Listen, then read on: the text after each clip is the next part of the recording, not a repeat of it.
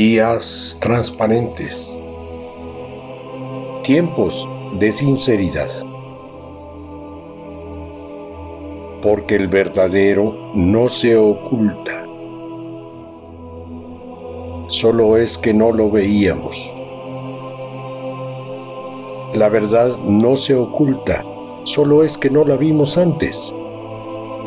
Y de la verdad vendrá todo lo demás.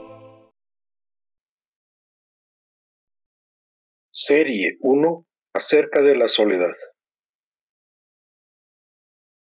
El propósito principal de esta serie número 1 de podcast es plantear algunas de las consideraciones existentes respecto a la experiencia de soledad.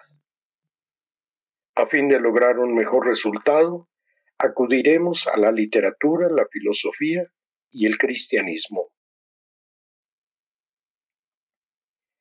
La soledad es, en primer término, una experiencia humana compleja, y así vivida como tal desde los orígenes de la vida humana en el planeta. Si nos basamos en las referencias milenarias respecto a la soledad en la persona humana, podemos en principio basarnos en dos fundamentales. La primera en Génesis 3, 9. Dios llamó al hombre y le dijo, ¿dónde estás? Y la segunda en el Evangelio, Mateo 27, 46. Y alrededor de la hora nona clamó Jesús con fuerte voz, Elí, Elí, lema sabactaní. Esto es Salmo 22. Dios mío, Dios mío, ¿por qué me has abandonado? Estás lejos de mi queja de mis gritos y gemidos. Clamo de día, Dios mío, y no respondes. También de noche, sin ahorrar palabras. Tales experiencias, desde luego, fueron vividas en la condición de estar apartado en la primera situación y abandonado en la cruz del Redentor sujeto a su soledad por decisión propia, en el primer caso, o bien en abandono en la cruz. En su núcleo, la soledad es una fractura de la unidad, separación de la misma.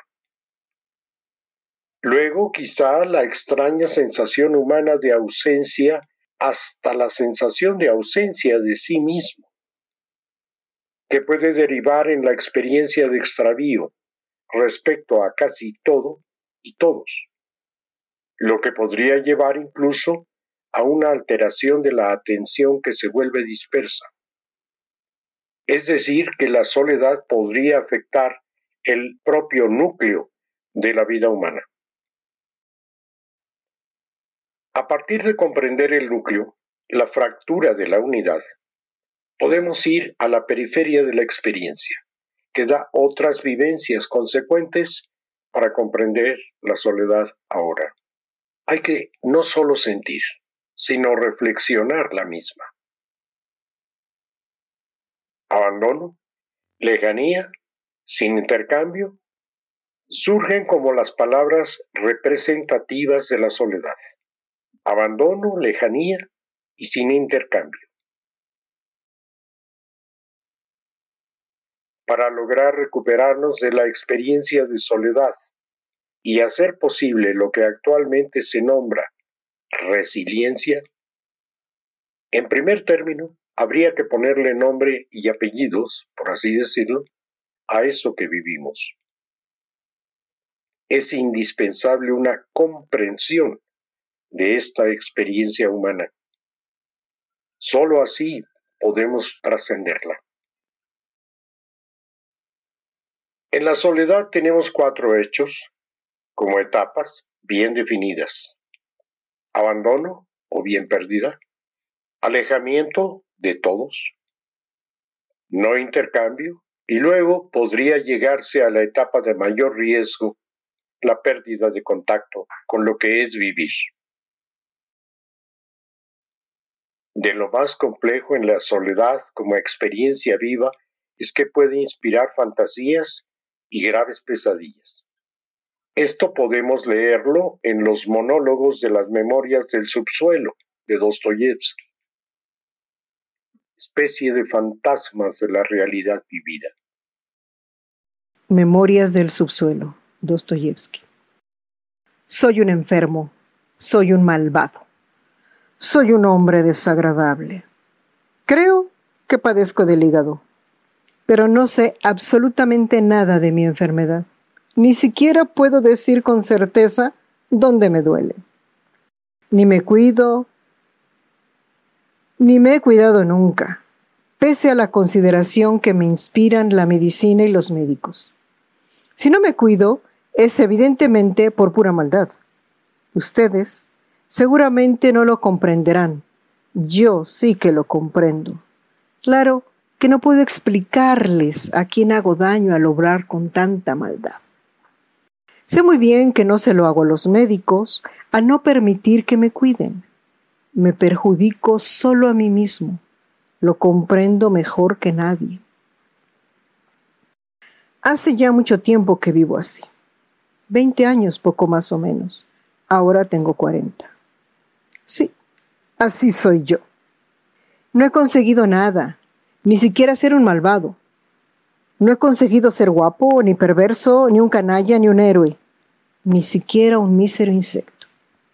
Y ahora termino mi existencia en mi rincón, donde trato lamentablemente de consolarme, aunque sin éxito, diciéndome que un hombre inteligente no consigue nunca llegar a ser nada y que solo el imbécil triunfa. Empezaré por decir que tengo un amor propio tremendo que soy tan desconfiado y susceptible como un jorobado, como un enano. Pero verdaderamente ha habido momentos en mi existencia en los que si me hubiesen dado una bofetada, me habría sentido quizá muy dichoso. Hablo en serio habría podido encontrar en ello cierto placer. El placer de la desesperación, desde luego. En la inercia, sin dejar de pensar que ni siquiera podemos rebelarnos contra nadie. Porque en suma, no tenemos enfrente a nadie y nunca lo tendremos porque todo es una farsa, un engaño, un galimatías. No sabemos qué ni quién, pero a pesar de todos estos engaños y de toda nuestra ignorancia, sufrimos. Y tanto más cuanto menos comprendemos. Reflexionemos en un ámbito o campo o entorno de amor, no sería factible ninguna enfermedad, ni la explotación y la pobreza, menos el abuso. En un ámbito de amor habría de prevalecer la piedad para consigo mismo, la piedad para con el desvalido, el reconocimiento y el auxilio para el abandonado, y el acatamiento de la debilidad humana en una humildad que ya nos es desconocida. Para lograr recuperarnos de la experiencia de soledad, esta sería la base de comprensión primordial. Solo entonces será posible formar lo más valioso del ser humano. Pero al fracturarse la confianza, se permanece a la defensiva. Nadie puede decir que experimenta confianza con una arma cualquiera entre las manos. Recordemos que la soledad es la fractura de la confianza, en tanto es fractura de la unidad. Cuando se ama se confía, y de ningún arma hay necesidad, pero la confianza es depositada en Jesucristo. Del humano ya sabemos que puede cambiar en cualquier momento, pero Jesús permanece ahí como su palabra y no hace falta ninguna defensa. Por todo ello, el eje de todo el asunto es que habrá que aprender a amar por amor a Cristo, en quien depositemos la plenitud de nuestra confianza. Y ante cualquier humano ya no hará falta ningún arma, ninguna defensa como tal porque el centro de conciencia es Jesús. En quien confiamos es en Él. Hay algo que podemos hacer ahora, hoy mismo. Comprender nuestra situación en este momento y construir en nuestra vida interior, en alma y espíritu, nuestro sentido de amor consciente tras los pasos de Jesucristo. Hoy estamos ante un cuestionamiento relevante en la historia humana.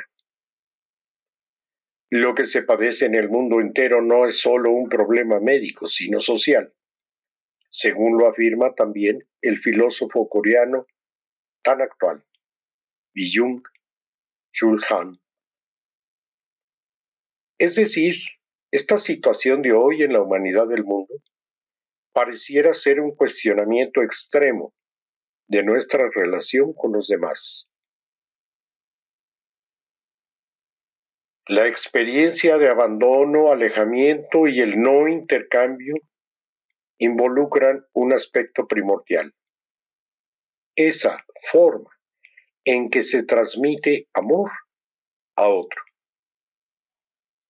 Respecto a ello, el mártir del siglo XX, Pavel Florensky, nos comunica. Pavel Florensky, de la parábola de los talentos. El amor es la forma por la cual cada uno se enriquece y se hace crecer absorbiendo en sí al otro. ¿De qué manera? por medio de la entrega de sí mismo al otro. El hombre recibe en la misma medida en que se da a sí mismo, y cuando en el amor se entrega enteramente, entonces se adquiere de nuevo a sí mismo, pero esta vez fecundo, afirmado, profundizado en otro, y de este modo redobla su ser. En esta cita podríamos ver que no solo se trataría de que la persona se sienta muy bien dando amor, se trataría de que el objeto de amor, quien lo recibe, lo reciba en efecto, porque no se trata del gozo de quien lo da, sino del que recibe. Por tanto, la forma de brindar, otorgar, sentir, dar tal amor es fundamental. En ello va de por medio establecer una relación genuina. De lo contrario, si todo se basa en el gozo de quien da, no hay relación. Y muy fácilmente se torna en abandono no se trata de solo dar amor, sino de que sea recibido en la forma más precisa, porque no se trata de un gozo individual, sino de eliminar para el otro el abandono, el alejamiento y el no intercambio. Pero no olvidemos que esto es en cuanto a quien da amor. ¿Y qué hay de quien lo recibe? ¿Lo recibe en realidad? ¿Habría que aprender a recibir ese amor que nos es dado? Sí, hay que aprender también a recibir. Hay variantes de corresponsabilidad en todo esto. Es precisamente lo que hace que los intercambios existan. Alguien que da y alguien que sabe recibir lo dado. Habrá que reflexionar sobre esto muy a fondo. Pero ¿y qué hay de ser abandonado? Así tal cual. Casi todos lo hemos vivido, una espera de algo de alguien suprimida, las manos que se quedan vacías, la espera, frustrada. El impulso de recibir, frustrado e impotente. En esto va de por medio la experiencia de estar ante alguien que no sabe dar y en ocasiones ni siquiera respetar. Se recibe injusticia en lugar del bien esperado. Del abandono nadie habría de sentirse culpable, desde luego, mucho menos en la niñez. Pero ya en edad adulta, sí, ¿Es posible sentirse corresponsable?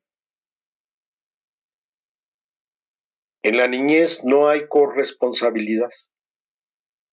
Ya adultos es distinto. Culpables no, desde luego, pues la persona que abandona emplea su libre voluntad. Pero sí podemos llegar a sentirnos corresponsables. Ya adulto, ¿fui abandonado? ¿O de qué modo propicié tal abandono?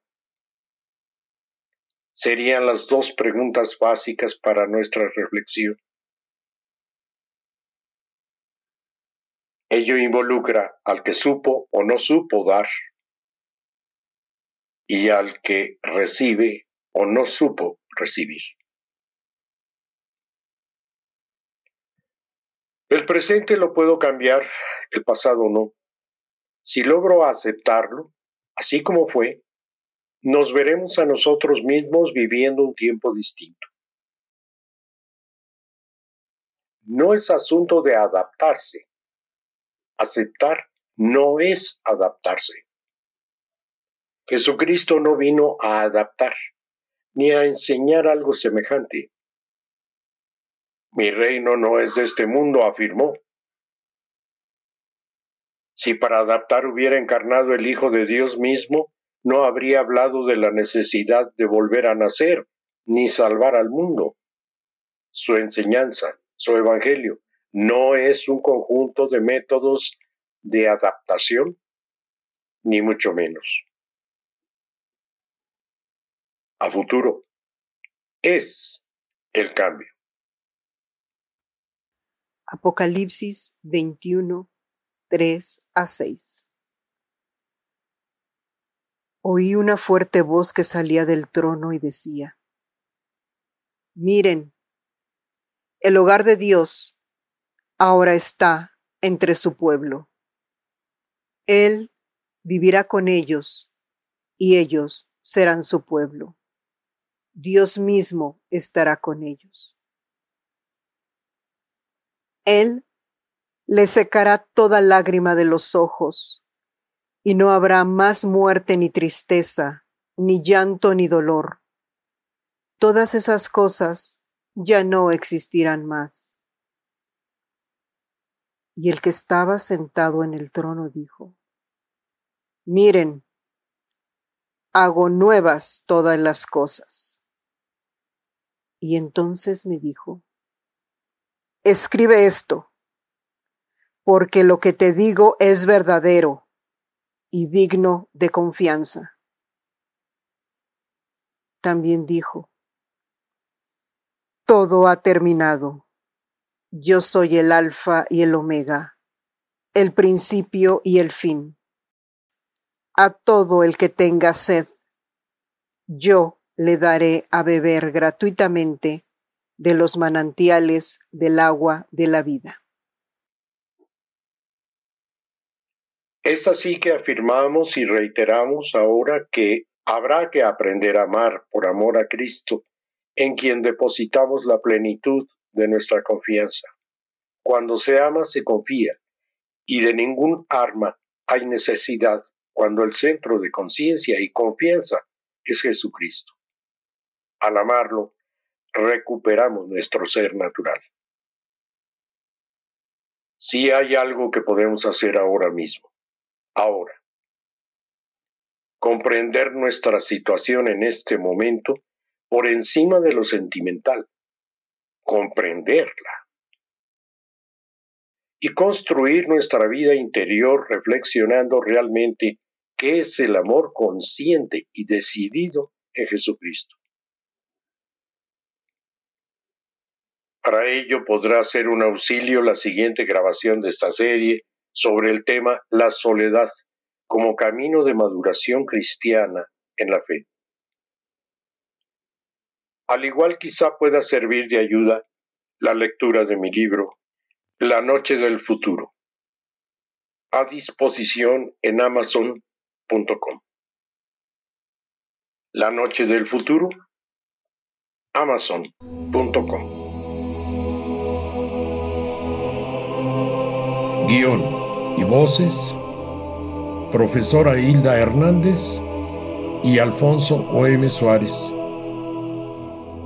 Producción Alfonso O.M. Suárez.